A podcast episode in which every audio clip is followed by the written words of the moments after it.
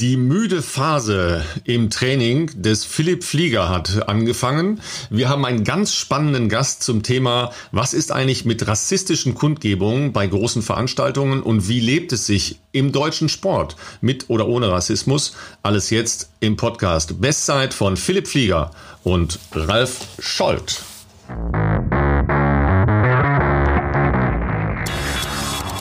Ja, Philipp, warst du trainieren heute? Wie geht's dir? Du hast angefangen richtig zu trainieren. Was macht das mit dir? Ralf, äh, du siehst auf jeden Fall gefühlt hier über unser Zoom-Meeting frischer aus, als ich mich fühle, muss ich sagen. Wie kann man so lügen? also für die Leute, die sich fragen, äh, äh, wann, wann wir aufnehmen, beziehungsweise wo wir aufnehmen, ich bin wieder zurück in Regensburg. Ähm, es ist äh, Donnerstagmittag, so dass wir äh, ja pünktlich morgen früh euch äh, die Folge äh, bereitstellen können. Ähm, ich bin aber äh, ziemlich durch den Wind, würde ich mal sagen. Äh, seit dieser Woche geht's jetzt langsam mal wieder Richtung normales Training. Das bedeutet, dass man wieder doppelt oder dass ich wieder dopple, also zwei Laufeinheiten am Tag habe.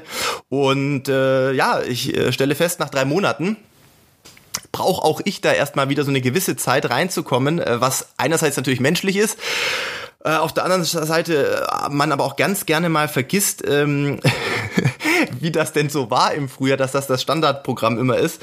Und äh, man gewöhnt sich dran an diese, sag ich mal, Vitalität, an diese Lebensenergie. Wenn man nur einmal am Tag Sport treibt, dann hat man einfach wesentlich mehr äh, Power. Ähm, ja, und bei mir geht es jetzt wieder voll los. Ähm, Montag waren es, äh, glaube ich, in Summe 27 Kilometer gestern sogar ein Tempoprogramm gemacht äh, auf der Bahn, äh, 10 Kilometer. Das ist jetzt ja, ist für mich aktuell schon auch einigermaßen umfangreich. Und mit Auslaufen und sowas waren es gestern auch 27 Kilometer. Und oh, ich, ich tue mich schwer, gerade aus dem Bett zu kommen. Und äh, ja, ich sag mal so, gerade eben noch äh, Auslaufen gewesen. Äh, jede Muskelfaser schmerzt. Ja, das ist ja immer so eine interessante Geschichte. Ähm, viele Hobby- und äh, Freizeitathleten, ähm, die dürfen wir ja auch ruhig mal so nennen, das sind ja nicht nur Hobbyläufer. Das, das klingt immer so, als würde man so läppchen nebenbei was machen. Wer sich auf, äh, auf einen großen äh, Lauf, äh, sei es ein 10 Kilometer Lauf, ein Halbmarathon oder Marathon vorbereitet, der trainiert ja richtig strukturiert. Und das ist halt immer die Frage, dass äh, die ein Training nachvollziehen, das eher ein leistungsorientiertes äh, oder aus dem Leistungssport kommendes Training ist und dabei dann immer vergessen, dass sie ähm, noch einen anderen äh, Tagesablauf dazu haben. Ja? Also nicht so wie du, die ich dann im Zweifel mittags eine Stunde hinlegen können, ja, dann zum Physio gehen äh, und sich von der Freundin bekochen lassen abends äh, und dann zehn Stunden äh, schlafen, ja, so wie ihr das halt macht als Profiläufer. Ja, aber tatsächlich ist ja die Regeneration das entscheidende oder der entscheidende Unterschied. Und dann halt auch immer wieder die Frage, ähm, ich habe mich da auch oft äh, bei ertappt, dass man sagt, hm, Flier, trainiere ich vielleicht doch mal zweimal am Tag, äh, also dreimal die Woche, zweimal am Tag. Aber das ist natürlich schon einfach eine andere Hausnummer, ja, wenn man da so einen Übergang macht. Ja. Wann hast du überhaupt angefangen, wirklich das auszudehnen, dass man nicht nur in Anführungszeichen einmal am Tag Sport macht? Also die komplette Schulzeit durch ähm, war natürlich auch der, der Schule geschuldet, dass man da einmal am Tag trainiert hat. Also da waren es meist äh, ja sieben Trainingseinheiten in der Woche. Ich glaube, dass wir so, ich meine, das war so das Abi-Jahr, wo man ja dann doch ein bisschen weniger Stunden hat und äh, sowieso hinten raus, dass er so ein bisschen ausplätschert, dass wir damals schon ja, ein bisschen experimentiert haben ähm, mit einer mit einer zweiten Einheit, aber das war vielleicht an zwei Tagen und war für mich zu der Zeit damals mit 19, 20 auch extrem ungewohnt. Also das äh, weiß ich nicht, war glaube ich auch so eine Frage, ob mich das so weitergebracht hat, weil man natürlich klar äh, frischer ist, äh, wenn man nur einmal am Tag trainiert.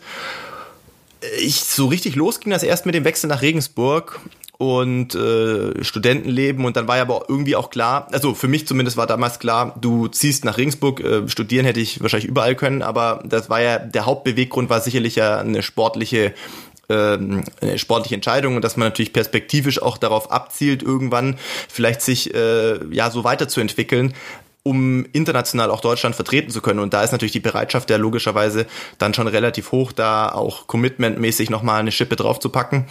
Und es war aber damals trotzdem auch für mich äh, eine heftige Umstellung. Das hat eine Zeit lang gedauert. Ich hatte vor allem in den Anfangsjahren in Regensburg auch relativ viele Verletzungsprobleme, ähm, weil ich, glaube ich, auch so aus der Jugend raus, also einen großen Teil meiner sportlichen Jugend eigentlich verpasst habe durch, durch Wachstumsprobleme und so Wachstumsschübe mit den, mit den, ähm, mit den Knien da immer Probleme hatte und eigentlich erst so Jugend A wieder angefangen habe, also mit 18, 19.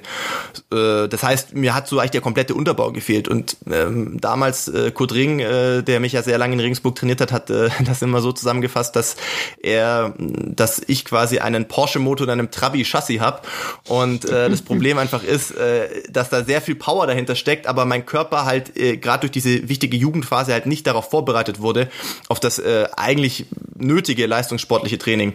Und so hatte ich halt in den Anfangs 20er Jahren bei mir wahnsinnig viele Verletzungen. Ich glaube, ich habe so verletzungsmäßig einmal das Läufer einmal eins der Verletzungen durchgemacht, ähm, äh, von Achillessehnenproblemen, äh, diverse Stressfrakturen. Ich glaube, ich hatte drei, vier, fünf Stressfrakturen im Beckenkamm, im Schienbein, im Mittelfuß, ähm, Patellasehnenprobleme, die wurde, das wurde dann damals auch äh, operiert.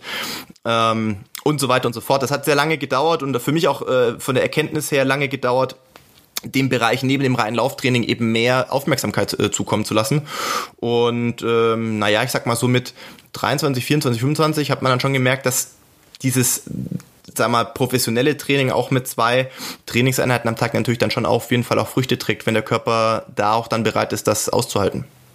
Ja, ist ja sowieso auch eine kleine äh, Philosophiefrage, was äh, Training angeht. Ähm, wenn man ein großes Kilometerpensum schaffen will in der Woche, dann kommt man ja nicht umhin, äh, auch mehrfach in der Woche zweimal zu trainieren. Sonst werden die Einzelbelastungen so hart. Ja, sonst müsste man ja immer mal wieder 25, 30, 35, 40 Kilometer laufen. Äh, das ist natürlich eine ganz andere Belastung nochmal für den Körper, als wenn man das splittet auf zwei Trainingseinheiten. Aber es gibt ja durchaus auch Leute, wir haben ja letzte Woche über Blocktraining gesprochen, äh, die eher kurze, äh, knackige Einheiten bevorzugen und dann einmal die Woche halt äh, ein, ein längeres Programm machen, also mit weniger Kilometern äh, auskommen. Ähm, das ist ja auch immer eine Frage, ja. So als Hobbyläufer stehst du da, äh, hast vielleicht äh, zwei Tage die Woche nicht laufen können, warum auch immer, und dann äh, denkst du, oh, jetzt Wochenende, jetzt muss ich alles nachholen, ja. Ähm, und dann ist aber dann noch die Geburtstagsfeier und morgens noch irgendwas mit der Familie oder sonst wie und dann wird das schon ganz schön eng, ja. Und dann quetscht man da eben eben noch einen Drei-Stunden-Lauf rein. Ja, und dann äh, ist eben nicht Montagmorgens bis um zwölf schlafen, so wie als Profisportler oder als äh, oder als Student, ja, sondern dann ist halt äh, der Job wieder da, ja. Also das ist schon auch echt eine ganz schöne Stressnummer, die man sich da gibt. Auf der anderen Seite ähm, die, die, diese Corona-Geschichte jetzt, die ja doch relativ viele Leute viel mehr zu Hause gelassen hat, hat ja sehr viele Menschen in den Wald getrieben, ja, weil Hurra, Laufen war ja äh, ein Ding, was viele Leute einfach auch wieder an, an die Luft getrieben hat und, äh, und wirklich da ja auch ein bisschen am Leben gehalten hat. Ähm, und so eine mentale Struktur und so eine Stütze gegeben hat, für euch Profis war das ja genau andersrum, ja, weil dann halt viele Teile des Trainings weggefallen sind, ja. Also das ist ein, so ein spannendes Wechselspiel, ja. Das ist halt für die für die Normalos und für die äh, Hobbyläufer oder die, die vorher nicht gelaufen sind, ja jetzt auch eine, eine spannende Erfahrung war, mal wieder in den Wald zu gehen und da sehr viele Menschen zu treffen, viel mehr als sonst. Ja, und, ähm, und du hattest viel weniger äh, Sportzeit und mehr andere Zeit. Ja, das ist schon ein, ein seltsames Wechselspiel. Ja, also es war generell äh, gestern auch äh, ein merkwürdiges Gefühl, mal wieder im Stadion zu sein. Also natürlich hätte ich das jetzt schon auch schon früher machen können. Das ist jetzt schon seit einiger Zeit wieder erlaubt. Am Anfang in kleinen Gruppen äh, mit Trainer und so weiter ich war das letzte Mal ja, tatsächlich in Kenia im Stadion und die letzten Wochen und Monate hatte ich nicht das Bedürfnis, irgendwie ins Stadion zu gehen, weil ja irgendwie auch die Ziele so gefehlt haben, auf die man sich hätte spezifisch vorbereiten können. Es hat schon Spaß gemacht, gestern zu trainieren. Es war aber auch äh, ganz, weiß ich nicht, irgendwie trotzdem so ein bisschen surreales äh, Gefühl. Da waren natürlich auch diverse Hinweisschilder, was man alles zu beachten hat. War jetzt gestern Vormittag auch nicht so viel los. Ähm, trotzdem hat sich das irgendwie ein bisschen komisch angefühlt. Und ja, ich gebe dir absolut recht. Also die, ich glaube, diese, diese letzten Monate, ja, haben, hoffe ich auch, aber das ist schon, deckt sich auf jeden Fall auch mit meiner Beobachtung dazu geführt, viele Menschen äh, eher wieder an die frische Luft zu bringen, äh, Sport zu treiben, laufen sowieso, auch Radfahren viele Ähm, das ist schön. Als Läufer oder als auch als Profiläufer, sage ich mal, hatten wir ja im Vergleich zu anderen Sportkollegen anderer Sportarten ja da noch mit am wenigsten Einschränkungen zu kämpfen. Gut, Stadion war dann vielleicht auch nicht möglich oder Krafttraining war nicht so möglich wie sonst. Physio war zeitweise nicht möglich. Aber man hat das ja zumindest in gewisser Weise konnte man das schon noch punktuell kompensieren. Aber ich sehe das bei mir ganz deutlich eben mit der, und da gibt es wahrscheinlich doch auch den ein oder anderen Kollegen, die das, die das auch ähnlich sehen ja, ohne Ziele, das gehört bei uns irgendwie einfach dazu. Also ich glaube, das ist auch äh, ja demjenigen, der vielleicht später zum Sport kommt oder über Umwege den Sport wieder für sich entdeckt, sagen wir mal, nachdem er dann vielleicht irgendwie auch ein paar Jahre keinen Sport gemacht hat, der braucht irgendwie den Ausgleich vielleicht zum zum, zum beruflichen Alltag und, äh, und sich da auszupowern und auch ein bisschen fit zu halten. Das ist ja vollkommen äh, gut und richtig. Für mich ich, also ich kenne es nicht anders. Ich meine, ich bin jetzt äh, 32 Jahre alt. Für mich war Sport immer mit Wettbewerb verbunden und das jetzt gar nicht auf so eine negative Art und Weise, sondern äh, ich habe mit, mit, mit, mit acht Jahren mit der Leichtathletik begonnen und äh, schon relativ früh haben einfach ähm, am Anfang so, ja, noch so Kinderläufe bei so Straßenläufen dazugehört, später natürlich auch die, die Wettkämpfe auf der Bahn. Das heißt, äh, das bedingt sich immer gegenseitig. Also Motivation und, und, und ähm, ja, das fokussierte Hinarbeiten auf, naja, mögliche Bestleistungen oder auf äh, auch, was weiß ich, Meisterschaften, das ist untrennbar mit der Motivation verbunden, sich im Training eben da auch hinzuknechten. Und wenn sowas wegbricht, was ja in der Vergangenheit selten der Fall war, dann ähm, dann hat das schon einen, äh, ja, sage ich mal, in gewisse, ja, eine kleine Krise vielleicht auch äh, geworfen. Ja, hat ja das äh, Internationale Olympische Komitee gerade eine spannende, sehr große Umfrage gemacht, weil die halt auch mal äh, hören wollten, wie geht's eigentlich unseren ganzen Sportlern? Den haben wir jetzt mal eben das größte Ding überhaupt, die Olympischen Spiele, ähm, aus dem Jahreskalender rausgefeuert äh, und auf das nächste Jahr geschoben und äh, haben 4000 Athleten in 135 Ländern gefragt und da haben ähm, 56 Prozent angegeben, dass sie große Probleme hatten, auch nur einigermaßen äh, strukturiert weiter zu trainieren. Und 50 Prozent ähm, hatten äh, massive Motivationsprobleme, überhaupt äh, was zu machen. Also auch das finde ich so spannend, ja, weil ganz viele Leute, ja, wir, wir haben es gesagt, sind halt rausgegangen, weil sie endlich eine Motivation hatten, ja, also der, der Kick, ja, endlich dich vom Sofa zu peitschen, ja, und die Schuhe anzuziehen und rauszugehen, tatsächlich diese Corona-Nummer war. Und bei euch ist das genaue Gegenteil, ja. Ihr fallt in so eine quasi Depression, ja, weil die Ziele plötzlich weg sind, weil so diese typischen Merkmale und Parameter des Leistungssports eben zerbröseln, ja. Ähm, ja. Das, das ist ja auch spannend. Ähm, auch viele von den Hobbyathleten und Hobbyläuferinnen und Läufern haben ja eine Zielsetzung, ja, und tun sich oft schwer, wenn sie immer wieder äh, diese Zielsetzung im Jahr hatten, dann einfach nur laufen zu gehen. Ja, ja, ähm, ja. Wir, wir, haben, glaube ich, schon mal irgendwann drüber gesprochen, äh, als ich dich gefragt habe, äh, wann gehst du eigentlich mal nur laufen, ohne die Uhr abzudrücken? Ja, und hast du gesagt, nie. Nie. Also das kommt, das kommt, das kommt einfach nicht vor. ja, aber das, das ist ja genau, ist genau der drin. Punkt, der jetzt ja, ja im Prinzip möglich gewesen wäre, dass man sagt, okay, ich gehe jetzt einfach mal laufen, weil es schön ist, weil es ja. äh, grün ist draußen, weil vielleicht frische Luft ist, weil die Vögel zwitschern und äh, man ein paar Menschen sieht draußen. Man nimmt Laufen anders wahr ab einem gewissen Punkt. Also es gab so die ja, gerade so die, die, nachdem die Spiele abgesagt waren, so die ersten zwei, drei Wochen war ich wirklich seltenst laufen. Also mit selten meine ich jetzt wirklich zweimal die Woche, vielleicht manchmal auch nur einmal die Woche. Äh, hab da wirklich auch, ja, einfach gar keine Lust verspürt. Und dann ab einem gewissen Punkt wieder rauszugehen, einfach weil man natürlich auch gerne an der frischen Luft ist habe aber gemerkt, das, was ich sonst mache, das, das flasht mich jetzt nicht so. Dann bin ich eben mehr äh, mal äh, im Wald gelaufen, wo ich sonst nicht so bin, weil es hügelig ist, weil es bergig ist. Bisschen das mit dem, mit dem Erkunden, sage ich mal, verbunden. Und da war mir jetzt auch relativ egal, wie schnell das jetzt ist. Aber getrackt habe ich es natürlich trotzdem, weil ich wissen wollte, wie weit ich gelaufen bin. Aber das waren schon so Punkte, wo ich gesagt habe, hm, okay, ähm, ich nehme jetzt Laufen vollkommen anders wahr, wie ich das sonst kenne. Oder auch jetzt wieder merke ich ja, es ist so wie wenn, wenn ein Schalter umgelegt wird. Du bist so am du, die ganze Woche durchdenken. Du denkst heute, nehmen wir mal als Beispiel, Montag äh, habe ich so einen mittleren Dauerlauf in der Früh gemacht, dann abends bisschen auslaufen. Äh, Dienstag habe ich bewusst gesagt, ich mache, also ich kann jetzt nicht jeden Tag sofort wieder zweimal trainieren. Also weil, ich meine, wenn du jetzt irgendwie wochenlang 100 Kilometer Roundabout trainiert hast, kannst du jetzt nicht von heute auf morgen auf das Doppelte gehen. Auch ich nicht, der jetzt jahrelang Leistungssport gemacht hat, weil auch ich musste so eine, so eine gewisse ja, Adaption der, für den Muskel- und Sehnenapparat äh, natürlich ähm, irgendwo einplanen. Das heißt, diese Woche wird wahrscheinlich, und das ist jetzt eh, ich möchte hier sagen, alle Podcast-Hörer hören mit einem Ohr zumindest weg. Das ist nicht, wie es im Lehrbuch ist. Aber ich sag mal, diese Woche wird jetzt auch äh, eher so bei 160, 170 äh, Kilometer enden. Das sind nicht diese 10, 15 Prozent, wo man pro Woche steigern sollte.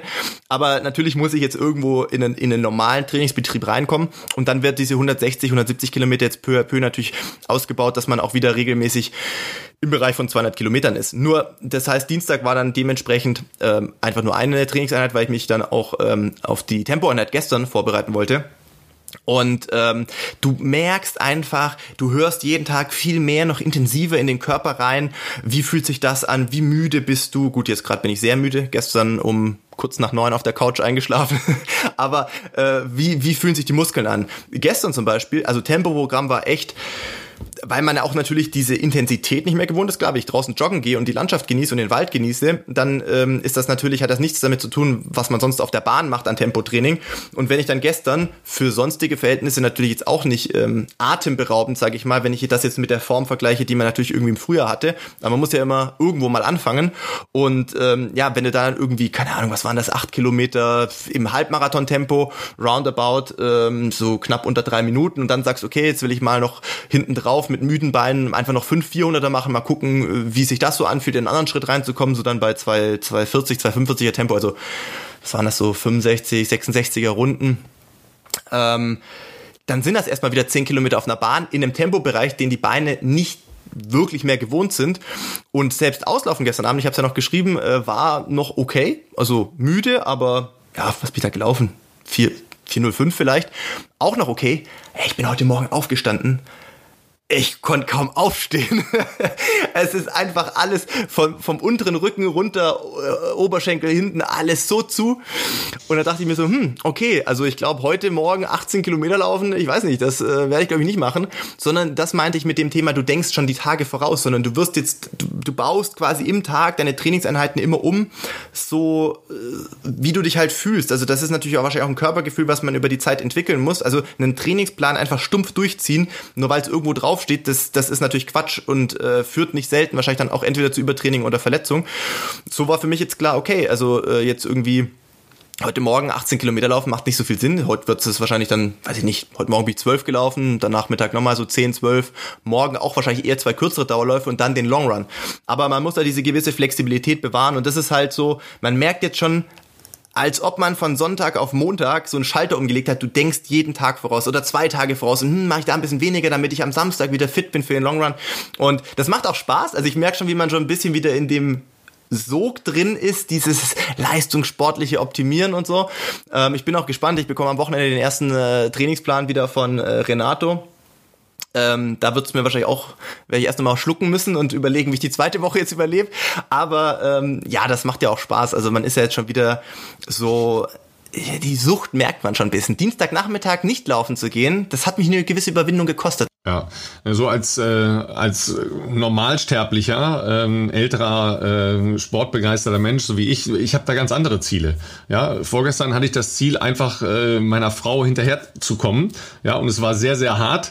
Ja, und gestern äh, war es richtig bitter, ja, weil sich ein äh, Freund von mir gewünscht hatte, dass ich mit ihm und einem anderen sehr guten Radfahrer Radfahren gehe. Das waren dann am Ende 120 Kilometer äh, mit einem äh, ungefähr 30er Schnitt inklusive Ampeln und so weiter und so weiter. Das heißt, wir sind losgefahren und es war sofort Feuern angesagt.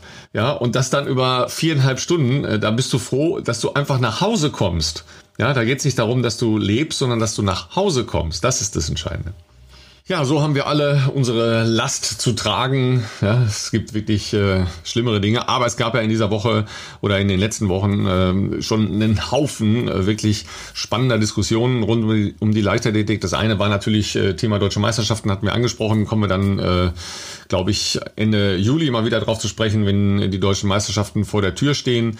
Äh, Olympia war ja immer wieder so unser Thema. Ja, heute hat äh, einer aus dem OK gesagt, ja, vielleicht verschieben wir das Ding doch noch mal ein Stückchen weiter. Also die Diskussionen sind da, glaube ich, immer noch, äh, noch heiß. Ja, die sind auch noch ganz, ganz heiß. Ja, und ein Thema, das ja latent äh, eigentlich äh, immer mal wieder äh, mitschwimmt im äh, gesellschaftlichen Kontext eigentlich, ja, und durch die äh, großen ähm, Unruhen in den USA USA nach den äh, Polizeigewaltexzessen äh, und dem Tod von äh, George Floyd und, und leider auch anderen äh, Schwarzen in den USA, ist das ja auch auf den Sport geschwappt, ja. Und immer so die Frage, wie sieht es eigentlich aus im Sport, ja? Und da gab es ja auch in Deutschland eine Menge äh, sehr spannender ähm, Diskussionen, aber für mich noch nicht so ein klares Bild. Und ähm, beim Laufen in der Leichtathletik hat man immer so ein anderes Gefühl im Prinzip, weil ähm, ich schon das Gefühl habe, dass das eine ganz andere Internationalität irgendwie so natürlich mitbringt. Ähm, ich kann mich äh, nicht wirklich aus meiner Zeit so auf Reporterplätzen daran erinnern, dass man, ähm, dass man so einen offenen Rassismus erlebt hätte. Aber äh, es gibt so Beispiele von, von latentem Rassismus. Ja, da, äh, da komme ich gleich nochmal drauf. Ähm, aber zunächst hast du ja einen, einen früheren Kumpel von dir äh, nochmal gebeten, da mal ein Wort äh, Ähm, der ähm, da ja eine sehr spannende Biografie zu hat. Ja.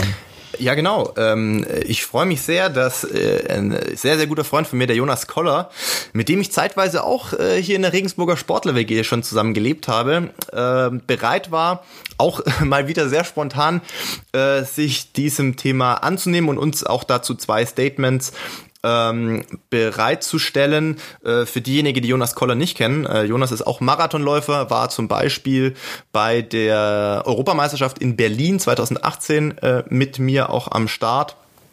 Äh, ist sehr lange eben auch für Regensburg gestartet, startet seit diesem Jahr für den TV Wattenscheid, ist aktuell aber leider auch verletzt, hat er eine äh, Knie-OP und ähm, ja, Jonas, deswegen für diejenigen, die ihn nicht kennen, äh, Jonas, wenn man ihn jetzt hier sprechen hört, dann, äh, er hat sich glaube ich schon äh, versucht, das sehr hochdeutsch zu gestalten, aber Jonas kann sehr gutes Bayerisch sprechen, denn der ist äh, eigentlich sein ganzes Leben in Fehlburg in der Oberpfalz aufgewachsen, äh, ist aber als ähm, ja äh, ist in Äthiopien zur Welt gekommen und als Waisenkind, Findelkind in den Bürgerkriegswirren Anfang der 90er Jahre in ein Waisenhaus gekommen und wurde dann von seinen heutigen Eltern äh, in Addis Abeba quasi aus diesem Waisenhaus äh, adoptiert und äh, ist dann etwa mit einem halben Jahr praktisch äh, hier nach Deutschland, nach Bayern gekommen und hier dann auch aufgewachsen. Ähm, ja, wir, ich würde sagen, wir lassen ihn erstmal zu Wort kommen. Ja, hallo Ralf, hallo Philipp. Schön, dass ich zu dem wichtigen Thema auch äh, zu Wort kommen darf. Ähm, ja, also in der Tat, ähm, wie man hören kann, bin ich auch äh, dunkelhäutig. Spaß beiseite. Also es ist tatsächlich ein Thema, das ähm, eigentlich schade ist, dass man das äh, immer wieder ansprechen muss, weil es doch sehr wichtig ist. Ähm, und äh, ja, in meinem persönlichen Leben ist es tatsächlich auch schon des Öfteren vorgekommen. Ähm, dass man aufgrund seiner Hautfarbe eben auch ähm, ja, äh, gewisse äh, negative ähm, Erlebnisse machen musste. Ich sage immer, die, ob das jetzt im Sport ist oder in der Gesellschaft, ähm, der Sport spiegelt meiner Meinung nach auch immer die Gesellschaft. Und ähm, ich kann wirklich sagen, dass ich ähm, beides erlebt habe, sowohl rassistische Beleidigungen, Beleidigungen, aber auch ähm, dann auch Leute, die sich eben auch dann vielleicht für mich eingesetzt haben, sage ich mal, und dem auch entgegengestanden sind, was ja auch ähm, sehr positiv ist. Ähm, und ja, ein Fall vielleicht zum Beispiel, ich war mal von deutschen Meisterschaften äh, mal einlaufen. Ähm, ich möchte jetzt gar nicht unbedingt sagen, in welcher Region der Republik das war ähm, und wurde da auch äh, erst ziemlich seltsam beäugt und dann kam auch ähm, ja, gewisse Sprüche, die sehr eindeutig waren, ähm, wo ich aber auch sehr ähm, ja, eher immer überrascht war, weil ich ähm, persönlich berichten kann, dass ich ähm, eigentlich ja ich sage immer, ich bin ein, ein Glückskind. Ja. Also ich bin recht behütet aufgewachsen. In meinem äh, Heimatort äh, war das nie groß ein Thema, glücklicherweise.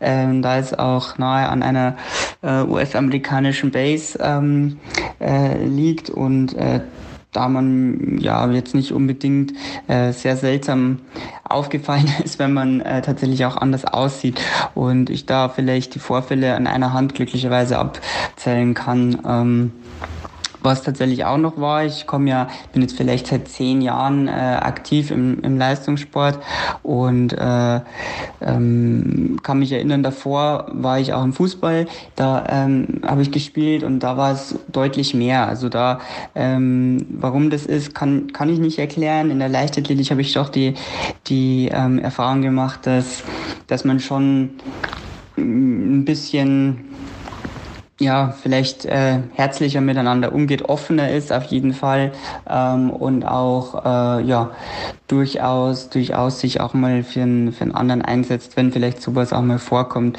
Ähm, insofern habe ich da tatsächlich auch äh, ja beide Erlebnisse oder Erfahrungen machen dürfen, machen müssen. Ja, sind äh, für mich super spannende Einblicke, ähm, die ähm, der Jonas da schildert. Vielen Dank nochmal äh, dafür. Ähm, wir wollen gleich noch äh, ein weiteres Statement von ihm haben, aber äh, zunächst mal dazu. Also die, diesen Unterschied zwischen den Sportarten, das ist schwer zu fassen, ja, weil ich glaube, der Jonas hat es richtig, es spiegelt ja Gesellschaft, es spiegelt wahrscheinlich auch Strukturen von Sportarten, ja, also was sind das vornehmlich ähm, für ähm, Leute, die diese Sportarten betreiben und so, klar sagt man immer, Leichtathletik ist vielleicht ein bisschen anderes soziales Umfeld und so, aber ich glaube, dass in, inzwischen auch stark ähm, ver, verschwimmt, diese Konturen und auch diese Abgrenzung, dass man sagt, ja, äh, Fußball ist so und ähm, andere Ballsportarten sind vielleicht so, so sowas wie studentischer ja. Sport war ja früher mal so, so Volleyball wurde auch so als studentischer Sport irgendwie lange Zeit einsortiert, aber ich glaube, das ist, äh, da sind wir nicht mehr. Das ist äh, alles viel ähm, heterogener und viel vermischter insgesamt. Aber ja, sehr, sehr spannend, diese äh, feinen Differenzierungen, äh, die er gemacht hat und die er auch wahrnimmt. Ähm, wenn man in den unterschiedlichen Welten ist. Ja, also wenn man auf der einen Seite auf dem Sportplatz selber ist und dann schon rausgeht zum Einlaufen und dann andere Erlebnisse macht, ja, als wenn ich äh, ganz normal irgendwie durch die Fußgängerzone gehe oder sowas. Also das ist natürlich auch schon krass, dass äh, wir da in unserer Gesellschaft dann solche Brüche haben. Ja, das ist äh, auf jeden Fall so. Und äh, ich wollte ja über den latenten ähm, rassistischen Ansatz, äh, zumindest auch in unserer Sprache, äh, auch in der ja. Reportersprache halt äh, nochmal noch mal, ähm, was erwähnen. Und zwar sind so bestimmte Muster in Beschreibungen, durchaus rassistisch. Ja, also wenn man äh, dann sagt über äh, farbige Läuferinnen und Läufer läuft wie eine mhm. Gazelle, dann ist das im Prinzip ja, rassistisch. Hat sich sehr eingebürgert. Ne? Ja, weil das ist äh, das, äh, ja, das sind so Sachen, die sich eingeschliffen haben, ja, oder reflexhaft, ja, wirklich reflexhaft. Sobald irgendwo ähm, ein, äh, ein, ein farbiger Mensch, ein, ein schwarzer, äh, was auch immer, ja, ein deutsches Nationaltrikot äh, trägt, ja, fangen Reporter und fangen Zeitungsjournalisten an zu schreiben, was der soziale ja. Hintergrund ist, ja wo, wo kommen die Eltern her und so weiter und so weiter. Als wenn ich äh, von jemandem, äh, der äh, eine haartolle äh, bis Texas nach oben hat und äh, eher ein bisschen äh, äh, weiße Hautfarbe hat, anfange äh, zu äh, reflektieren, ob der jetzt von den Wikingern abstammt oder äh, ja aus der äh, aus der Savanne von äh, ja. sonst wo kommt. Ja, das ist schon im Ansatz ja. Rassismus. Ja, und ich habe jetzt auch wirklich in den letzten Jahren schon versucht, mir das grundsätzlich abzugewöhnen. Ja, da steht ein Mensch, der hat einen Namen, ja, und im Zweifel hat er eine spannende Biografie oder auch nicht, aber nicht reflexhaft ja gleich erklären wollen, äh, warum jemand so oder so aussieht. Weil ja. das ist Rassismus, genau so. Ja, wenn wir anfangen, Besonderheiten aufgrund der Hautfarbe zu generieren, ja, auch in unserer Reportersprache und damit ja auch in unserer Alltagssprache, weil wir tragen das in die Alltagssprache rein, ja, dann, ähm, dann kommen wir dem Problem nicht bei, ja, sondern äh, dann verfestigen wir, wir immer wieder solche Strukturen, ja, dass man automatisch sagt, ähm, ach, du sprichst aber gut Deutsch. Was für ein Blödsinn, ja? Man muss da immer ein bisschen überlegen, wie man das jetzt formuliert, weil logischerweise kann ich selbst ja nicht von Rassismus betroffen sein, aber ich sag mal, in meinem Umgang, in meinen, in, in all den Jahren, in denen ich jetzt Sport gemacht habe und wo man natürlich auch an den unterschiedlichsten Orten der Welt war, zum, entweder zum Trainieren oder für Wettkämpfe, habe ich offenbar auch immer, sage ich mal, ja, fällt mir fast kein negatives Beispiel ein. Sagen wir mal, großteils das Privileg gehabt, dass ich offensichtlich mit Menschen umgeben war, die äh, damit kein Problem haben. Ganz im Gegenteil, ich habe oft äh, Leichtathleten, die ich kenne oder die Läufer, mit denen ich zu tun hatte, als logischerweise ganz normal und weltoffen und man kommt natürlich auch mit sehr vielen unterschiedlichen Kulturen da logischerweise zusammen äh, wahrgenommen und äh, habe mich da, ich glaube, wenn man nicht selber also selber oder, oder sagen wir mal äh, indirekt damit in Berührung kommt, negativ, dann brennt sich das auch nicht so ein, sondern das in diesem, in dieser Blase, in dem Fall positiven Blase oder so, wie es auch sein sollte, ähm, dann ja, hinterfragt man vieles irgendwann nicht mehr so ähm, und kriegt das erst wieder vielleicht so auf den Schirm, wenn man eine Geschichte mitbekommt, äh, wo, wo, wo sich so ein Vorfall ereignet hat. Und ähm, ich kann mir schon auch in Deutschland logischerweise immer noch vorstellen, äh, was Jonas geschildert hatte, dass es hier und da ich fand es ganz gut, dass er nicht gesagt hat, wo es war. Ich glaube, aber ich weiß, wo auf was er angespielt hat.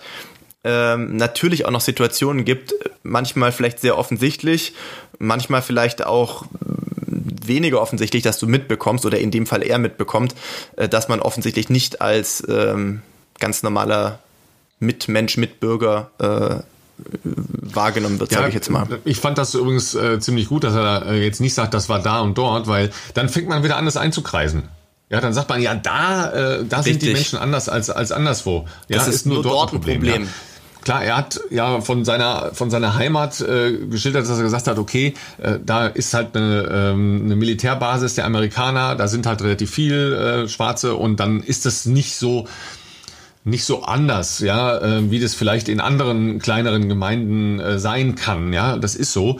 Ähm, auf der anderen Seite, ähm, ich möchte jetzt nicht wieder mit All Lives Matter anfangen, weil das ist eine ganz falsche Diskussion in, in diesem Kontext. Aber du hast ja sagen wir mal, zumindest auf der anderen Seite ähm, in Afrika die Erfahrung gemacht als derjenige, der dann eben anders aussah als die allermeisten Menschen dort, dass du sehr offen und sehr äh, ja. sehr freundlich empfangen wurdest im Sportlerkontext. Ja, ähm, hast du da jemals ja. irgendwelche äh, welche äh, in, in Rassismus gehenden Erfahrungen gemacht oder gehört davon, dass das andere gemacht hätten? Nee, also gut, man muss natürlich sagen, ich war jetzt auch erst dreimal in Kenia und äh, auch wenn das natürlich jeweils für ungefähr einen Monat war, habe ich das äh, in umgekehrter Form nie irgendwie mitbekommen. Natürlich ist es so, aber das, das nehme ich wie soll ich sagen, das nehme ich jetzt nicht als Rassismus wahr. Natürlich ist man für die Kinder dort immer noch, das war sicherlich vor 20, 30 Jahren noch extremer, aber für die Kinder dort ist man natürlich äh, als hellhäutiger Mensch irgendwie außergewöhnlich, sage ich jetzt mal. Und natürlich ist immer so, dass äh, wenn man da irgendwie laufen geht, die Kinder äh, irgendwie nebenher rennen und dich grüßen und auch natürlich fragen, hast du Sweets oder sowas. Und wahrscheinlich, weil sie halt in der Vergangenheit schon häufiger dann mal irgendwelche Süßigkeiten bekommen haben. Ähm, also da fällt man schon offensichtlich auf oder wird eben auch als, an, also, ja, als, als anders wahrgenommen, aber das habe ich jetzt nie als äh, irgendwie negativ aufgefasst oder wahrgenommen, sag ich mal. Ich habe schon mal gehört, dass äh, das ist allerdings so eine Geschichte, deswegen weiß ich natürlich nicht, ob das ähm, äh, wie, wie, wie das sich genau zugetragen hat, aber es gibt da wohl noch äh, hier und da bei jungen Männern in vielleicht Gegenden, die ein bisschen entfernter noch sind als Iten, irgendwie so Stammesriten, sage ich mal, wenn, wenn äh, Jugendliche dann irgendwie zu, sozusagen als Erwachsenen wahrgenommen werden. Und da ist es wohl vorgekommen, das muss wohl letzten Herbst gewesen sein, habe ich dieses früher gehört, dass ein, äh, ja, auch ein hellhäutiger Weißer da im Zuge dieser, das ist dann für eine bestimmte Zeit, ich weiß nicht genau, für eine Woche irgendwie, dass die dann, ja, so zu, wie man halt so früher gesagt hat, zu so Kriegern dann werden und sowas, ähm, dass da wohl jemand mal beim Laufen verfolgt wurde und irgendwie mit Steinen beworfen wurde. Aber das ist eine Geschichte, ähm, wie gesagt, ich kann das äh, aus, aus persönlicher Erfahrung äh, überhaupt keine negativen Geschichten äh, dazu erzählen und ähm, habe das grundsätzlich als sehr, äh, die Leute vor Ort als sehr warmherzig und, und ja, wie soll ich sagen, welcoming ähm, wahrgenommen. Also sowohl, ich meine damit ist gar nicht mal nur die Läufer, die Läufer sowieso, ähm, auch die Leute, sag ich mal, die im Hotel arbeiten oder in diesem Camp arbeiten, klar, okay, dass die natürlich als Personal im Campnetz sind, klar, aber die treffe ich ja trotzdem auch mal außerhalb. Die arbeiten ja auch nicht 24-7, sondern die, die treffe ich ja genauso mal, wenn ich mit dem Motorrad äh, oder als wir von Tambach einmal mit, mit, mit Matatu wieder hochgefahren sind, haben auch angehalten und gesagt, hey, möchtest du mit? Weil da hat sie ihren, ihren Sohn zur Schule gebracht und ja, also man geht ja mit denen ganz normal um, alles ganz, äh, ganz, ganz, ganz nette Leute da vor Ort. Wir wurden mal zum Tee eingeladen in, in ihrer, in ihrer Hütte und sowas. Also ähm, da habe ich äh, kein, keinerlei äh, negative Erfahrungen gemacht. Ja, und der andere Punkt ist ja äh, internationale Leichtathletik logischerweise, ähm, das ja ein, ein Kaleidoskop äh, der Menschheit ist logischerweise. Ähm, und das ist ja auch so unglaublich spannend macht, ähm, denn äh, es sind ja nicht nur sehr unterschiedliche Menschen dort, sondern ähm, auch von der Physiognomie sehr unterschiedliche Menschen, weil ein äh, Marathonläufer ähm, aus äh, wo auch immer her, ja, sieht halt einfach anders aus äh, als ein Kugelstoßer oder äh, ein Mehrkämpfer. Ja, also das ist ja sehr, sehr, sehr spannend, dass da sehr, sehr unterschiedliche Menschentypen zusammenfinden ähm, und ähm, eine Leichtathletik äh, zusammen machen, die trotzdem ja wahnsinnig unterschiedlich ist in den einzelnen Disziplinen. Ja, und das halt alles äh, zusammen dann eine Sportart nachher ist. Ähm, aber auch da ist ja so ein, äh, so, ein, so ein Ansatz, dass man sagt, okay, äh, wie geht man jetzt mit Rassismus um, damit das eben nicht nur im Stadion funktioniert, sondern eben auch, wenn äh, man in äh, Berlin beim ISTAF oder äh, in Rom äh, bei einem großen Meeting äh, oder wo auch immer auf der Welt egal äh, welcher Hautfarbe man ist, nach draußen gehen kann und nicht behelligt wird, ja. Und das ist eben nicht der Fall. Ja? Das ist ja. mal einfach der der Punkt ja, es ist sicherlich so, dass, dass man da immer noch ähm, einiges an Weg vor sich hat. Ich hatte schon den Eindruck, je mehr die Menschen durch Beruf oder, oder weil sie privat gerne reisen, eben unterwegs sind in der Welt, mit anderen Menschen, Kulturen zusammenkommen, desto weniger ist das ein Problem. Und ähm, es ist natürlich, glaube ich, einfach dieses Fremde, in Anführungszeichen, was vielleicht manchen Menschen weiß ich nicht, Angst macht oder äh, irgendwie so eine Art äh, Voreingenommenheit äh, herstellt, weil ich kann mir ganz selten vorstellen, also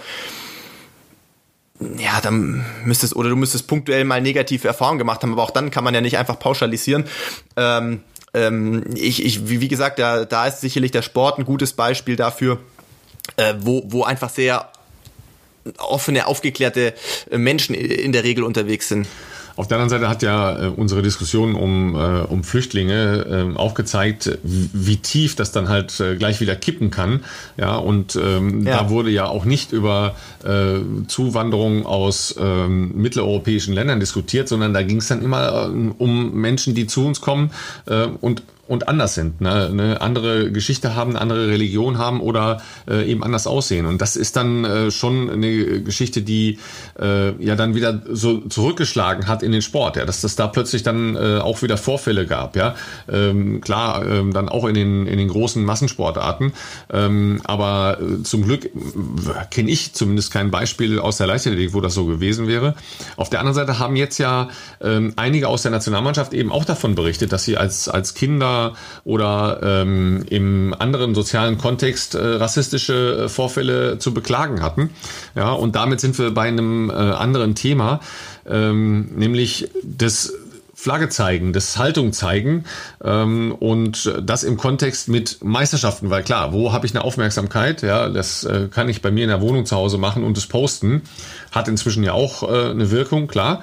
Ähm, aber wenn ich äh, bei Olympischen Spielen äh, mich wie 1968 äh, John Carlos und Tommy Smith auf das Siegerpodest stelle und äh, mit einer äh, schwarzen ähm, lederummantelten Faust in den Himmel zeige und für die damals Black Panther Bewegung demonstriere, dann hat das natürlich einen ganz anderen Ausschlag, ja. Äh, und jetzt die Diskussionen, wollen wir das äh, als gängige äh, Demonstrationsmuster ähm, zulassen, zum Beispiel bei deutschen Meisterschaften, zum Beispiel bei Olympischen Spielen? Ähm, wie stehst du dazu? Das ist eine sehr heikle Diskussion. Ähm, äh, wollen wir Jonas zuerst da vielleicht noch kurz zu Wort ja, ich kommen lassen? Auch, ja, weil äh, dazu hast du ihn ja auch befragt und das ist sehr, sehr spannend, was er da sagt, ja. Ja, zu Regel 50, also ich sehe das eigentlich auch so, dass ähm, ich mich frage, ob ähm, Antirassismus überhaupt eine äh, politische Aussage ist oder einfach so eine gesunde Geisteshaltung ähm, beinhaltet. Also ich denke, äh, dann kann ich das nicht so nachvollziehen in dem Zusammenhang. Ähm, Andererseits ähm, gibt es natürlich auch das klasse Gegenteil. Also wenn ich jetzt irgendwie, wenn das natürlich jetzt auch so ausgelegt werden würde, dass da irgendwie Leute ähm, zum Beispiel, ähm, wie es ja auch im Fußball schon mal passiert ist, irgendwie in der Fankurve dann irgendwie ähm, mit äh, eindeutigem Gruß ähm, äh, vielleicht äh, ja, Propaganda machen. Das ist natürlich nachvollziehbar, dass, da jetzt, dass man dann eine Regel hat, dass man dann sagt, okay, ähm, ja, Leute, macht euren, macht euren Sport und lasst das andere außen vor. Andererseits, ähm, ich glaube, es waren die Olympischen Spiele 68, glaube ich, ähm, äh, als ja auch die äh, zwei amerikanischen Sprinter ein Zeichen gesetzt haben. Ich meine, äh, das Bild ging auch um die Welt und hat dann auch was mit eindeutig bewirkt. Ähm, und die haben natürlich viel riskiert auch und hatten äh, große Probleme im Leben danach. Ähm, jetzt mit Colin Kaepernick der Kniefall. Also ich finde es an sich ganz gut, ein Zeichen zu setzen. Ähm, auch wenn es tatsächlich nur ein kleines Zeichen ist, aber kann einem auch eine große Wirkung haben. Und ich glaube, man darf auch gespannt sein, ähm, so Dinge wie so ein Kniefall zum Beispiel. Ähm, ich glaube, das wird nicht das letzte Mal gewesen sein, dass wir ähm, ja das auch in Medien, in, im Sportbereich äh, verfolgt haben werden. Ich sag mal so, dieses Thema um Regel 50 des IOC, die ist natürlich äh, hat natürlich Gründe, dass es diese Regel gibt, ähm, weil natürlich der Sport irgendwie nicht für, für politische Zwecke instrumentalisiert werden soll. Der Punkt, äh, der jetzt ja auch im Zuge der jüngsten Black Lives Matter ähm, Demos aufkam, ist aber vielmehr der, ob man, also ist sich gegen Rassismus zu positionieren eine politische Aussage oder ist das eigentlich nicht, sollte das nicht gesunder Menschenverstand in der heutigen Zeit sein? Das ist so der Punkt, wo ich auch nochmal ins, ins Überlegen kam und gesagt habe, okay, sich äh, in, in einem oder im Rahmen einer, eines äh, sportlichen Großereignisses dagegen auszusprechen, in welcher Form auch immer, fände ich jetzt, glaube ich, persönlich weniger problematisch. Aber die Frage ist natürlich dann auch, wie grenzt man das ab? Äh, momentan ist es ja so, dass einfach keinerlei sage ich jetzt mal, politische Meinungsäußerung ähm, geduldet wird oder dann eben sanktioniert wird. Das ist natürlich der einfache Weg. Ähm, oder überlegt man nicht, äh, oder sagt, okay, das, also äh, gegen Rassismus zu sein, wie gesagt, äh, finde, empfinde ich nicht als politische Äußerung, sondern ähm, sollte eigentlich äh, Usus sein und versucht das einfach etwas enger zu fassen oder enger zu definieren. Ja, ich bin äh, wirklich sehr hin und her gerissen, ähm, weil auf der einen Seite ähm, Carlos und, und, und, Smith damals waren, waren Legenden. Ja, die sind natürlich im direkten äh, Umfeld der Olympischen Spiele 68 dann ausgeschlossen worden und ähm, ja. sind halt dann eben auch von der äh, sehr stark gespaltenen äh, amerikanischen Öffentlichkeit sehr unterschiedlich bewertet worden. Aber im Nachhinein stehen sie ja als ähm, als Ikone und als wirklich äh, Wegbereiter für auch eine Diskussion über ähm, ja. äh, den Umgang mit ähm, unterschiedlichen äh, Kulturen im Sport. Ähm, auf der anderen Seite, weil ich mich mit dem Thema sehr intensiv mal befasst habe, ähm, da findet ihr auf meiner Facebook-Seite auch noch ähm, äh, einen längeren Artikel dazu es gab ja einen dritten Mann auf dem Siegerpodest, ja, der leider ähm, auf der Statue, die für ähm, diesen besonderen olympischen Moment in äh, den USA in Stanford auf dem Unicampus aufgestellt hat, ausgelassen ist. Also da sind nur Carlos und Smith drauf mhm. auf dieser Statue. Der dritte Mann ist ein Australier gewesen, Peter Norman. Äh, und Peter Norman, der hatte am allermeisten von den ähm, Auswirkungen äh, des äh, danach geächtet werden zu kämpfen, weil er in Australien, in der Sportgesellschaft in Australien auf einen massiven Rassismus gestoßen ist. Ja, Peter Norman, mhm. weißer Sprinter, hält bis heute den mhm. 200-Meter-Rekord Australiens. Ja, ähm, und wurde danach nie mehr für internationale Veranstaltungen ähm, nominiert, obwohl er die Normleistungen erfüllt hatte und wurde massiv ausgegrenzt ähm, in, in mhm. vielerlei Hinsicht, weil der, äh, der Rassismus zu dem Zeitpunkt in Australien, also in der, äh, in der Sportgesellschaft und im, im, äh, in der Sportverwaltung, sehr viel stärker noch war als zum Beispiel in den USA, weil es in äh, der Folge der, äh, der 68er Demonstrationen ja auch große gesellschaftliche äh, Diskussionen in den USA gab, das gab es zu dem Zeitpunkt noch nicht in Australien. Ja, also zum Beispiel die ganze Aborigine-Thematik, die kam viel später. Das heißt, Peter Norman ähm, hat genauso wie die äh, beiden anderen unmittelbare negative Auswirkungen gehabt, ja. Und ja. danach sind ja sehr, sehr lange klare politische Statements bei Olympischen Spielen nicht mehr erfolgt. Ja, weil dann ja gesagt wurde, okay, wir machen keine politischen Diskussionen. Das Problem ist, wenn ich sage, okay, wir wollen eine freie, demokratische ähm, Herangehensweise und damit auch Demonstrationsfreiheit. Dann öffne ich aber für alle Formen von politischer Demonstration. Das heißt, ich kann dann nicht hingehen und sagen, okay, ähm, das ist ein Gegenstand, den ich äh, als Protest heranziehen darf und das andere ist es vielleicht nicht, weil das funktioniert nicht. Ja, entweder hat man mhm. Demonstrationsfreiheit, dann ist es aber, ja, jetzt mal Minus, Rassismus, äh, ja, Verleumdung und so weiter, äh, weil das sind Straftatbestände. Da reden wir nicht über Meinungsfreiheit, sondern das sind Straftatbestände. Aber dann wird es trotzdem schwierig, weil dann muss ich ja alle möglichen politischen Strömungen zulassen bei Siegerehrungen, bei Vorstellungen äh, von Athleten, äh, Großeinblendung vor äh, einem Lauf, äh, das kann ich mir sehr schwer vorstellen. Ja, das kann ich mir sehr, sehr schwer vorstellen. Und dann äh, wird es wirklich schwierig, weil dann öffne ich ja zum Beispiel eine Bühne, deutsche Meisterschaften, für politische Statements.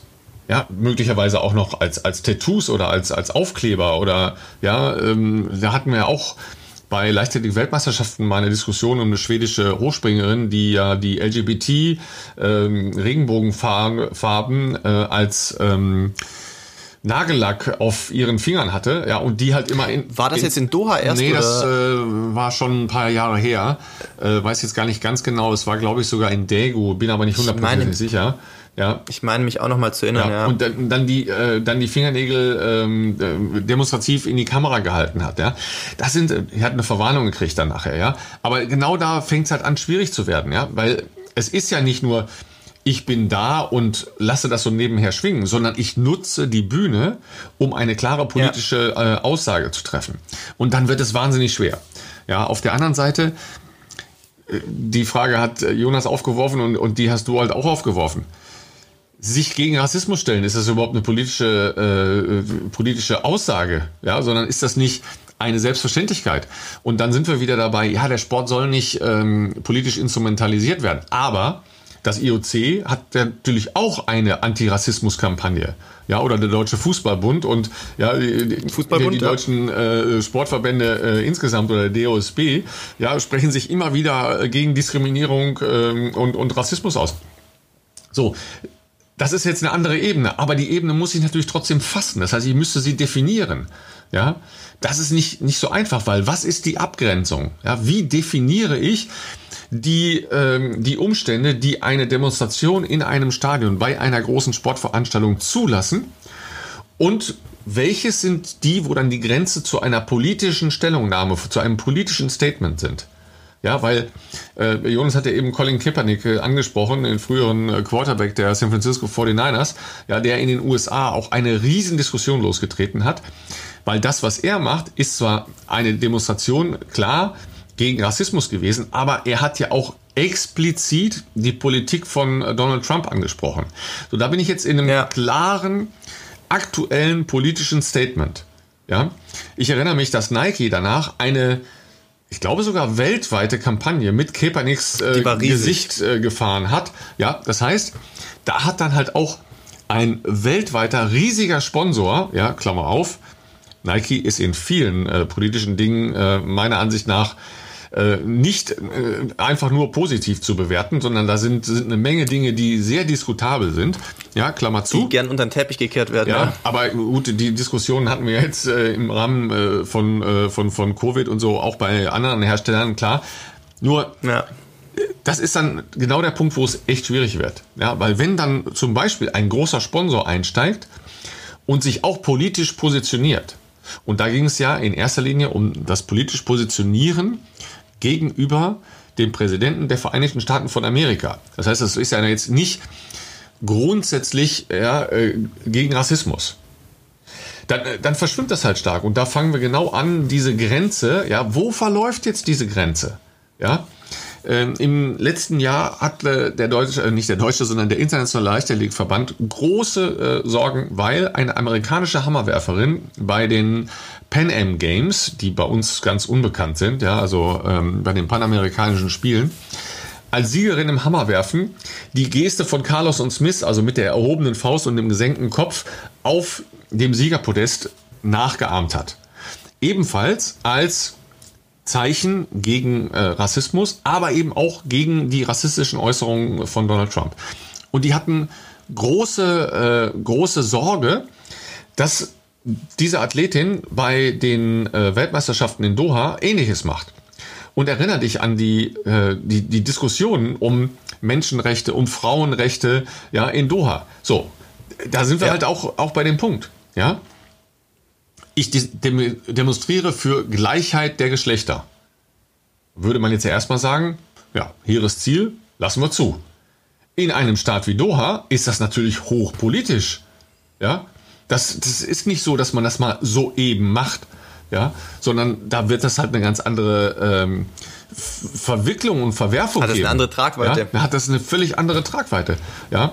Und dann wird ja gefordert, ja, aber ihr als Sportler müsst doch da Haltung zeigen, ja. Ja, aber es ist verboten. Ja, also wie geht man damit um? Das ist eine ganz schwierige Sache. Ja, was, was sagst du? Ja, was, was machst du? Ja, denk, denk an den Sieger, also, denk an den Sieger in, in Rio. Du warst in demselben Lauf drin. Ja, der mit den gekreuzten ja, Armen. Äh, es war, es war der, der zweitplatzierte, ah, äh, drittplatzierte, ja, glaube ich. Stimmt, ja. Äh, der Sieger war ja Genau, es war Elliot vor Galen ja, genau. Rupp und ähm, dann war es Lisa de Sisa, glaube ich ich glaube, er hat auch keine, äh, ich, soweit ich weiß, ist es geduldet worden. Ich glaube nicht, dass, also er ist auf jeden Fall nicht disqualifiziert worden äh, dafür, aber bekommen. auch das ist damals, genau, ist äh, kontrovers auf jeden Fall äh, aufgenommen worden also mein Bauchgefühl sagt mir, dass sich da bis, falls überhaupt Olympische Spiele nächstes Jahr stattfinden können, dass sich da nichts äh, von seitens des IOCs ähm, ergeben wird, was Anpassungen in dieser Regel äh, anbelangt, weil ihnen das Eisen einfach zu heiß ist und man dann lieber sagt, okay, wir, wir verzichten auf jegliche, sagen wir mal, jegliches Demonstrationspotenzial äh, in welcher Form auch immer ich, ich, äh, ja, ich bin da schon bei dir. Die Abtrennung oder Abgrenzung in manchen Bereichen ist da sicherlich ein bisschen schwieriger. Übrigens, Kaepernick hat auch für sein sicherlich sehr hehres Ziel, keine Frage, äh, mit seiner Karriere bezahlt. Also äh, der ist, das war 2016 im Winter, also zum Jahresende und hat seitdem, also hat dann seinen Vertrag, ich weiß nicht, ob es nicht verlängert war oder aufgelöst bekommen und seitdem auch kein anderes äh, NFL-Team mehr gefunden, das ihn äh, unter Vertrag genommen hat, was natürlich auch irgendwo ja tief blicken lässt. Ähm, ich, ja, die, die Abgrenzung ist, glaube ich, schwierig und, und äh, hat natürlich, wenn man es komplett aufmachen würde, sicherlich auch das Potenzial für andere Dinge, in dem Fall nicht so positive Dinge, äh, zweckentfremdet zu werden. Und äh, da ja, sagen wir mal, äh, internationale Großverbände generell jetzt sich, äh, wie soll ich sagen, nicht gerade durch Progressivität hervortun, äh, gehe ich mal nicht davon aus, dass sich diese Regel bis zum nächsten Jahr oder auch übernächsten Jahr, je nachdem, wie das jetzt mit den Spielen läuft oder ob die stattfinden oder nicht, auf jeden Fall nicht in näherer Zukunft tatsächlich äh, irgendwie eine Art von Anpassung ähm, stattfinden wird. Ja, ich gebe mal eine Prognose, weil ähm, das IOC ist ja in, in vielen Fronten unter Beschuss. Ähm, die wollen jetzt ja mit der Athletenkommission darüber sprechen. Ähm, und dann ähm, wird das ja schon mal spannend sowieso. Ähm, ich glaube, es wird am Ende dabei herauskommen, dass man eine gemeinsame äh, Demonstration an irgendeinem Punkt, vielleicht bei der Eröffnung, ja, aber irgendwo vorne äh, in den äh, Spielen, eine gemeinsame Demonstration für keine Ahnung, äh, Gleichheit und Freiheit oder ja, also so, ja, dass man, mm, dass man so, so ja. übergeordnete Menschenrechtsziele nimmt und die dann gemeinsam demonstriert. Ja, das ist so ähnlich wie, äh, wie die, die Antirassismus-Kampagnen. Äh, wir haben eben äh, den Fußballbund angesprochen, ja, der da äh, ja immer wieder solche Kampagnen fährt, aber große Probleme hat auf der anderen Seite, ja, in Stadien. Ja. Ähm, weil es eben, Jonas hat es angesprochen vorhin, schon auch einfach ein Spiegel der Gesellschaft ist und der gesellschaftlichen Entwicklung ist. Ja, ich glaube, dass sowas dann dabei rauskommen äh, wird. Das ist aber für mich halbgar. Ja, da, da macht man das, was nicht so weh tut. Ja, man, man sucht sich, Man zeigt ein bisschen Ja, Flagge, genau, aber ja. äh, auch nicht zu viel, äh, sodass man ein bisschen die Leute zufriedenstellt und äh, dann ist das auch wieder gut. Und am besten natürlich am Anfang. Alle Leute nehmen es am Anfang wahr, sagen vielleicht auch viele, oh ja, das ist ja eine gute Entwicklung. Und dann beginnen aber die Spiele und dann kann man sich auch dem Sport widmen. Und was nach den Spielen davon übrig bleibt, ist auf, steht auf einem anderen Blatt Papier Ja, wahrscheinlich. deshalb äh, wird es für mich ganz spannend, was die deutschen Leichtathletik bei den deutschen Leichtathletikmeisterschaften machen. Ja, aber äh, wie gesagt, ich, ich bin dann halt auch gespannt und ich bin dann eben auch in der Zwickmühle. Im Zweifel sitze ich halt auf der Tribüne und muss das kommentieren oder darf das kommentieren. So ist es ja Richtig. richtig. Ja, darf das kommentieren und muss eine Einschätzung geben. Ja, und dann äh, dann bin ich halt auch in dieser Zwickmühle. Ja, äh, also ich, ich bin ja weit davon entfernt zu sagen, ja, man darf nicht gegen äh, gegen Rassismus demonstrieren. Ja, weil das ist für mich auch eher keine, das ist für mich eine Selbstverständlichkeit, aber keine politisches, kein politisches Statement, ja. Aber Ja. ähm, lass bis dahin irgendetwas äh, politisch passiert sein und es geht konkret dann gegen eine politische Maßnahme.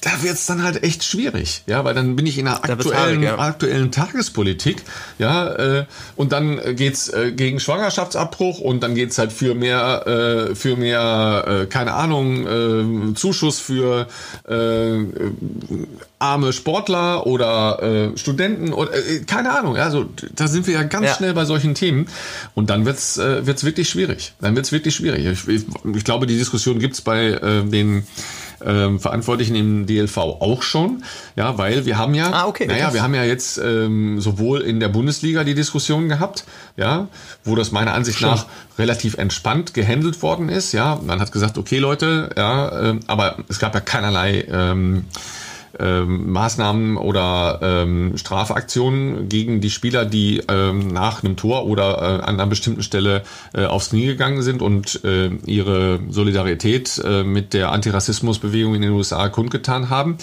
Ähm, und dann gab es ja eine, eine sehr ähm, schwierige Diskussion im Vorfeld dieses Basketballturniers, das gerade stattfindet, ja, weil es da ke- keine klare Äußerung von äh, den Verantwortlichen gab. Ja, und die Spieler aber gesagt haben, ja Freunde, so kommen wir nicht davon, ja. Äh, Und dann gab es ja übrigens dann äh, diese gemeinsame Aktion, ja, dass man gesagt hat, okay, ja, wir stellen uns gemeinsam gegen Rassismus, ja, um dann halt wieder äh, das nicht ausufern zu lassen ähm, und zu sagen, ja, okay, wir öffnen jetzt für alle politischen Diskussionen, sondern man hat dann halt einen kleinsten gemeinsamen Nenner gesucht, ja. Deshalb, das bleibt jetzt spannend, ja. Ähm, aber ne, wie würdest du damit umgehen, wenn, wenn bei der Vorstellung zum 800 Meter Finale bei den deutschen Meisterschaften ähm, drei Mann abknien? Ich würde es durchgehen lassen. Aber das bin natürlich ich. Ich kann natürlich schwer sagen, wie das beim DLV dann bewertet wird. Ähm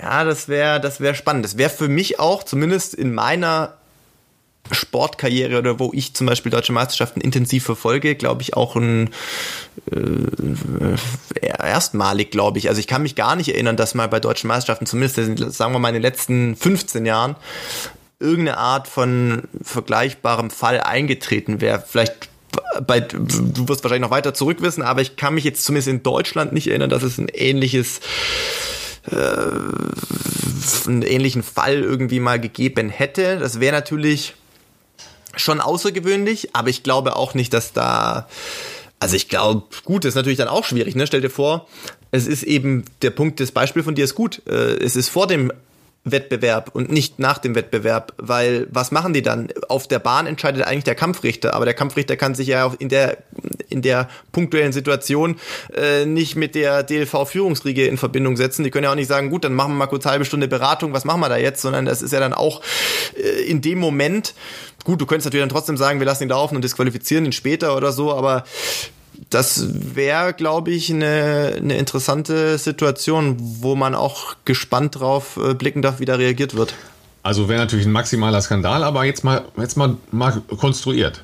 Ja, der Hauptkampfrichterlauf, der heißt nicht so, äh, bin ich das bei den letzten Aber ich weiß, was du ja, meinst. bin ich bei den letzten, bei den letzten deutschen Meisterschaften habe ich das nämlich so äh, gesagt, äh, bin ich schon von äh, Kampfrichtern dann angeschrieben worden. Ja, aber es gibt ja einen, einen Kampfrichter, der, ist, der mit der gelben Binde, der mit der gelben Armbinde, Richtig. Ja, der entscheidet dann Ja. letztlich, ja, was passiert. Ja, Richtig. So, der könnte theoretisch hingehen und sagen, Entschuldigung, du bist disqualifiziert, weil politische Statements sind im Stadion im Rahmen der deutschen Meisterschaften nicht erlaubt. Stell dir das vor, Live-Übertragung, der Kampfrichter geht hin, ja, und nimmt einen Läufer oder eine Läuferin raus. Dann haben wir eine Diskussion. Dann haben wir eine Diskussion. Ja, aber, das wird aber nicht überleg mal, überleg sein, mal ja. wir, wir haben ja noch eine, eine spezielle Geschichte. Ja, in deutschen Stadien sind halt Leute mit, äh, mit Hakenkreuzfahnen rumgelaufen. Ja, Gehört leider so, zu das, das ist eben auch unsere Geschichte, ja. Also, äh, weil du sagst, ja, ähm, damals war ich äh, nicht dabei, aber ähm, in der Zeit, äh, wo ich mich jetzt an deutsche Meisterschaften erinnern kann, kann jetzt auch äh, Vergesslichkeit sein, aber ich kann mich auch an keinen Fall im Prinzip erinnern, wo wir, ähm, wo wir eine, eine Meinungsäußerung äh, in Richtung ähm, Menschenrechte oder ähm, oder politische Statements hatte. Aber ich, ich glaube, ich muss muss noch mal nachdenken. Irgendwie habe ich das Gefühl, dass es irgendwann mal was gab. Ja, aber wa- was machen wir zum Beispiel? Ja, wir hatten in den 80er Jahren eine große Diskussion um Atomwaffen. Ja, weil ich meine, da gab es damals eine Diskussion, weil diese äh, Atomwaffen Nein Danke Aufkleber ja ähm, allgegenwärtig waren. Und ich weiß ganz genau, dass der frühere Hochsprung-Bundestrainer Wolf, äh, Wolfgang Killing äh, sich zumindest da äh, geäußert hatte in dem Kontext. Aber ich muss es nochmal nachlesen, weil ich will weder dem Wolfgang äh, Unrecht tun, wie das jetzt äh, genau damals war, ob es tatsächlich auch eine Demonstration bei, ähm, bei also oder der, den Aufkleber bei deutschen Meisterschaften gegeben hat. Ja. Äh, ich weiß, dass, ähm, dass Heike Henkel äh, auch international für ein T-Shirt angefeindet wurde, ähm, wo es um äh, Anti-Doping-Statement ging. Ich habe das Statement nicht mehr ganz genau im Kopf, aber sie hatte ähm, ein, ein weißes T-Shirt an ähm, in den Pausen, wie, zwischen den Sprüngen. Ja, ähm, Ja. Äh, das war halt irgendwie Anti-Doping. Ja, wie gesagt, ich kriege den Satz nicht mehr genau auf die Reihe, aber dafür ist sie kritisiert worden, ja, weil auch das eine, ähm, eine Äußerung war, die so nicht den reinen Regeln entsprach, ja, und bestimmte ähm, Nationalverbände haben das, weil die Diskussion damals halt um bestimmte Springerinnen und um bestimmte Nationalverbände ging, haben das dann auf sich bezogen und haben gesagt, was soll das? Ja, das ist nicht gestattet. Ja, ähm, und jetzt ist mir der Name schon wieder entfallen. Ähm, hier die ähm, Weltrekordlerin Marathonlauf, meine Güte. Britin. Ach, ja. Ja, äh, Du meinst jetzt kürzlich in Chicago äh, aus dem letzten Ja, Herbst. jetzt disqualifizieren wir uns aber. Wer hält den Marathonlauf bei den Frauen? Ja, das Problem ist, wir mussten uns lange nicht umgewöhnen, weil ähm, es lange einfach Nee, Paula nee, Radcliffe äh, Paula war. Radcliffe. ich Ähm, meine aber Paula Radcliffe. Ja, Paula Radcliffe okay, hat das sich, hätte ich dir so- hat sich bei ich den Leichtathletik, ja. also es sind nicht deutsche Meisterschaften, ja, aber hat sich bei Leichtathletik-Weltmeisterschaften, ich meine, es war in Edmonton, ähm, Okay, okay. Mit, mit einem äh, mit einem Anti-Doping-Schild ja, ähm, ganz unten an die Bahn gestellt, während eine russische Ich Läuferin, die ja, äh, die ähm, äh, unter Dopingverdacht stand, lief. Ja, weil es halt auch so eine dubiose Ja, ja. Geschichte war. Ja, darf die laufen oder darf die nicht laufen? Und sie stand dann da unten. Ja, das Ja. war ja nicht eine allgemeine Demonstration. Ja, sondern das, Das war, war ein schon sehr klarer, spezifisch. spezifischer Angriff gegen diese spezielle Läuferin, die da gerade auf der Bahn war. So, und dieses Spiel Ja. bekommen wir dann. Ja. Und dann wird es wirklich schwierig. Ja. Ich, ich habe jetzt lange überlegt äh, oder musste länger überlegen, wie die neue Weltrekordlerin heißt, äh, weil äh, wir mussten uns ja lange nicht umgewöhnen. Ich glaube, der Weltrekord von Paula Radcliffe, der stand da eine gefühlte Ja, Ewigkeit. aber dass mir, dass mir Aber, Paula äh, Radcliffe ist nicht einfällt, ist natürlich auch geil. Ja. ich habe die ganze Zeit überlegt, ne, das andere ist natürlich Brigitte Koskei, Genau. die äh, jetzt in Chicago, aber erst letzten Herbst den Marathon-Weltrekord gebrochen hat. Und ähm, ja, mal schauen, wie lange der steht. Er ist ja auf jeden Fall auch nochmal in eine ganz äh, interessante Dimension inzwischen schon verschoben bei den Damen. ja, und da sind wir ja natürlich jetzt, Zum Thema jetzt auch wieder beim Ich Doping-Thema. wollte gerade sagen, wir haben einen guten Übergang zum Thema Absolut, ey. Weltrekord Christian und Coleman, was außergewöhnliche will der Leistungen. eigentlich? Will uns jetzt komplett verarschen? Ja, Christian Coleman, Weltmeister über 100 Meter. Nicht die große Strahlfigur, aber ja immerhin im 100-Meter-Lauf der Weltmeister, also damit ein riesen Aushängeschild der internationalen Leichtathletik, ja, hat Ja. nochmal einen verpassten Test vorzuweisen. Und zwar dieses Mal in einem Zeitraum von zwölf Monaten. Wenn man drei verpasste Tests hat in einem Ra Zeitraum von zwölf Monaten, wird man automatisch gesperrt. Klammer auf, der Typ hatte schon mal so einen Fall und ist im letzten Jahr nur aufgrund äh, eines sehr pfiffigen Anwalts, äh, respektive einer großen Anwaltskanzlei, die ihn rausgepaukt hat, um eine Strafe herumgekommen, Klammer zu. Und der versucht uns jetzt klarzumachen, dass er zum Shoppen gegangen ist und deshalb äh, die Dopingermittler nicht angetroffen hat. Ey, da muss ich jetzt also, langsam ich echt sagen, so, es kotzt mich an. Also bei Christian Coleman als amtierender Weltmeister über 100 Meter, als jemand, der wahrscheinlich mindestens mal eine Million im Jahr verdient, vielleicht auch mehr, äh, dessen Job es ist, natürlich einerseits zu trainieren und die entsprechenden Leistungen am besten noch auf eine Bahn zu bringen, aber in einem zweiten Punkt natürlich auch sich einem Online-System widmen sollte, ähm, das eben dazugehört, für die Leute, die das nicht wissen, wie das so abläuft in der heutigen Zeit. Auch ich gehöre zu einem äh, Anti-Doping-Testpool. Da, da, hat man eben einen, einen, ja, im weitesten Sinne kann man das einfach runterbrechen auf einen Online-Kalender. Da hat man einzutragen, wann man wo trainiert, was man sonst so tut. Also im besten Falle, und das ist eigentlich Selbstschutz, fühlst du den so gut du kannst, damit die Leute, die dich kontrollieren, wissen, wo sie dich antreffen können. Wenn du dann äh, Weltspitze bist oder zumindest in Deutschland, glaube ich, A-Kader, dann hast du auch noch ähm, die Verpflichtung anzugeben, wo du ganz sicher am Tag eine Stunde äh, lang anzutreffen bist. Du musst halt einfach eine Stunde äh, an deinem, was weiß ich, entweder in der Wohnung sein oder wo auch immer. Ich meine, einfach ist in der Regel, wenn du das machst von sechs bis sieben, weil wenig Leute vor sechs das Haus schon verlassen, sage ich jetzt mal, und wenn du da frühstückst oder wie auch immer oder gerade noch dachte, im Bett liegst, dann finden die dich erste da. Trainingseinheit normalerweise. In Kenia schon, ja, da, da müsste ich es um, umplanen, da würde ich es eher auf Mittagessen oder so machen, so zwölf Uhr, da finden sie mich irgendwo. Aber ich sag mal so, ich glaube, ich bin jetzt seit ich 18 Jahre alt bin, 19, vielleicht auch 19 Jahre, ja, also sagen wir mal roundabout 13 Jahre in äh, Anti-Doping-Testpools und habe da so meine Erfahrungen. Ich glaube, in der ganzen Zeit gab es einen Test, also einen Kontrollversuch, wo ich nicht angetroffen wurde, was damals, weil ich kein Stundenzeitfenster angeben musste, tatsächlich dann im Endeffekt ein Missverständnis war und nachdem ich da mein Statement dazu abgegeben habe, dass ich eben an jenem Morgen einen äh, Trainingskumpel damals, der nicht selbst Auto fahren konnte, weil er verletzt war, nach München zu einem MRT-Termin gefahren habe und wir uns deswegen verpasst haben, weil ich eben halt schon um dreiviertel sechs das Haus verlassen habe. Ähm, und dann haben die mich die Woche drauf irgendwann unangekündigt kontrolliert und dann war die Sache auch gegessen. Aber wenn man das in 13 Jahren wirklich einmal äh, zu so einem Missverständnis kommt, dann muss man schon sagen, wenn einer es schafft, in zwölf Monaten dreimal nicht angetroffen zu werden, dass da vielleicht auch ein gewisser Vorsatz mitschwingt, weil Fahrlässigkeit kann ich da eigentlich schon fast nicht mehr gelten lassen. Und wenn du dann schon dieses Szenario hattest und irgendwie mit viel Geld und guten Anwälten dich aus dieser Situation vor der Weltmeisterschaft letztes Jahr noch raushauen konntest, spätestens dann äh, muss man doch einfach, also äh, bei jedem, der irgendwie halbwegs intelligent ist, versuchen, dieses Thema ähm, dem eben mehr Aufmerksamkeit zu widmen. Und jetzt wieder nicht angetroffen zu werden, dann mit irgendwelchen fadenscheinigen Ausreden da anzukommen. Ja, sorry, also habe ich kein Mitleid und äh, wahrscheinlich wäre es für ihn auch gut, wenn er mal ein Jahr mindestens mal äh, Auszeit bekommt, um darüber nochmal nachzudenken, wie ernsthaft er diesen Sport betreiben möchte.